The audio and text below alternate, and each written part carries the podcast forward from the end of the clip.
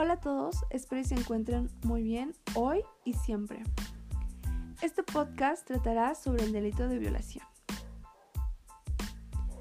Si te encuentras estudiando derecho, eres un pasante, eh, un abogado o tristemente una víctima, qué gran valentía. Espero que sea de tu gran utilidad, ya que explicaré la definición, la punibilidad y los agravantes. El delito de violación se encuentra tipificado en el Código Penal.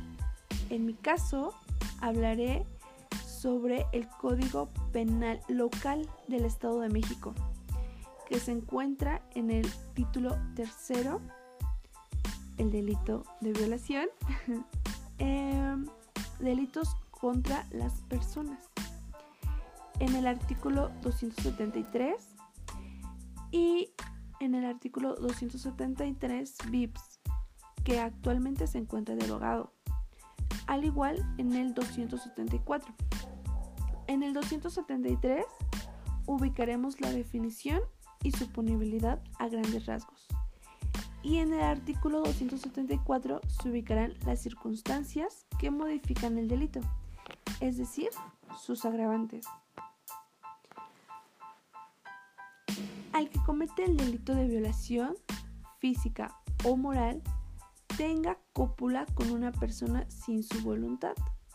Comete también el delito de violación el que introduzca por vía vaginal o anal cualquier parte del cuerpo, objeto o instrumento diferentes al miembro viril.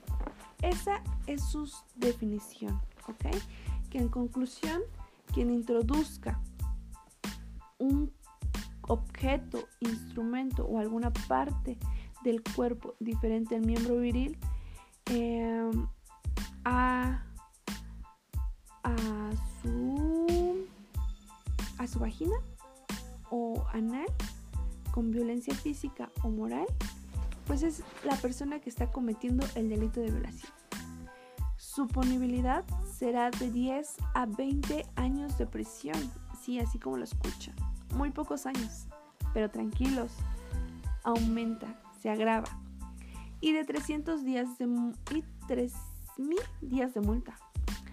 Al igual en el caso de que eh, la víctima sea violada por algún enfermo o la víctima sea menor de 15 años y mayor de 13 años, eh, tendrá esta sanción o también haya dado su consentimiento porque existe una relación afectiva, la diferencia de edad debe de ser 5 años mayor como límite.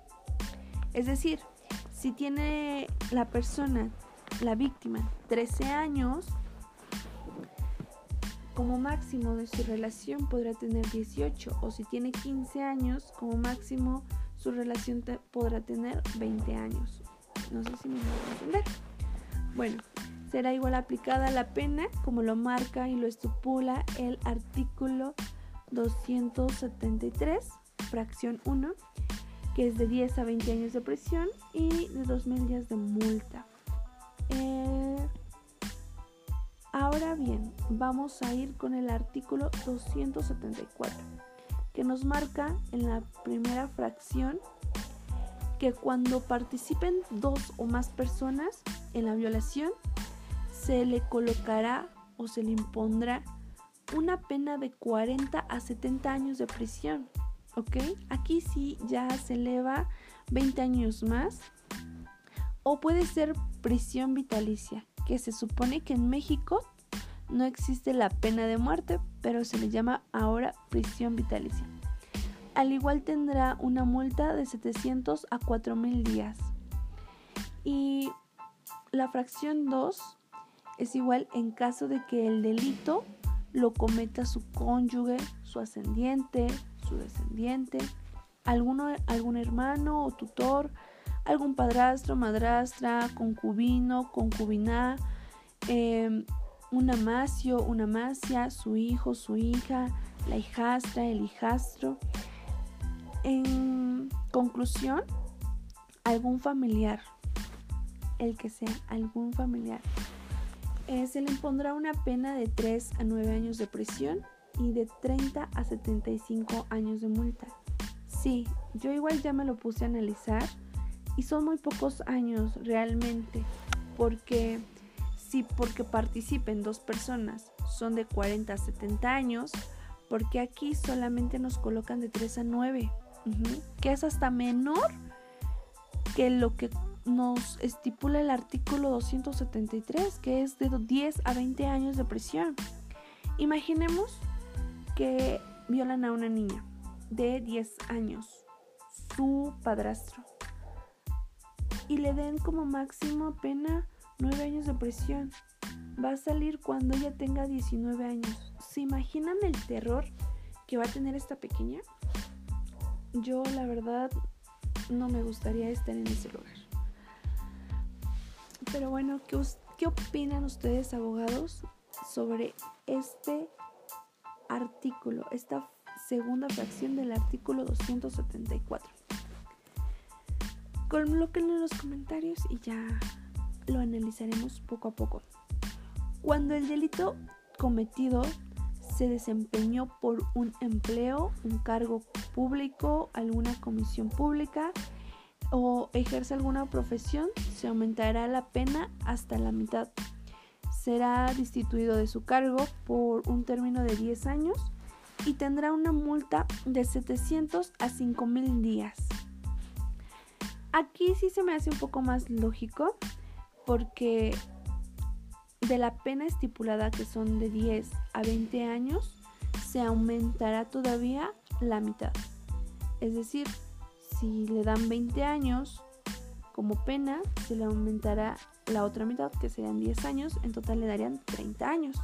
Pues ya es un poco más accesible, ¿no? El problema que aquí observamos es que qué pasa si es inocente la persona. Bueno, pero eso ya es otro tema, otro punto y aparte. En estos momentos nos seguiremos con la fracción cuarta.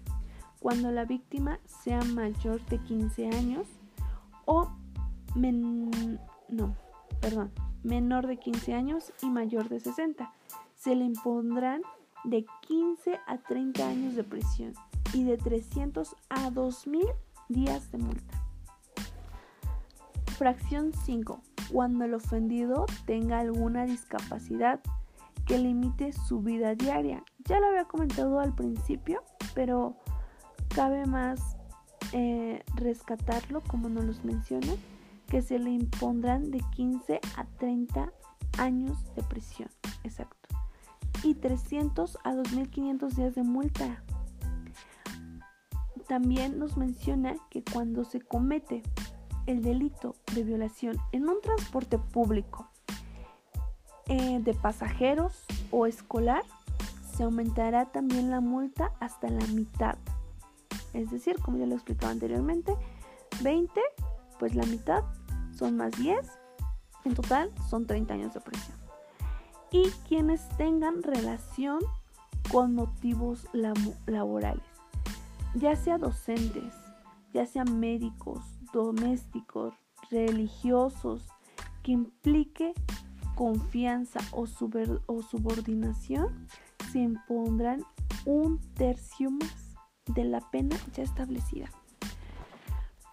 En conclusión, y para cerrar este podcast, me gustaría mencionar que el delito de violación tiene una estadística en el 2018 de 1.283 casos, en el 2019 de 1.385 casos y en el 2020 1.150 casos, con un aumento en el 2021 de 1.536 casos.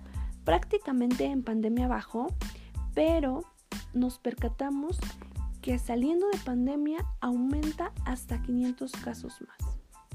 Bueno, eso es todo por el día de hoy.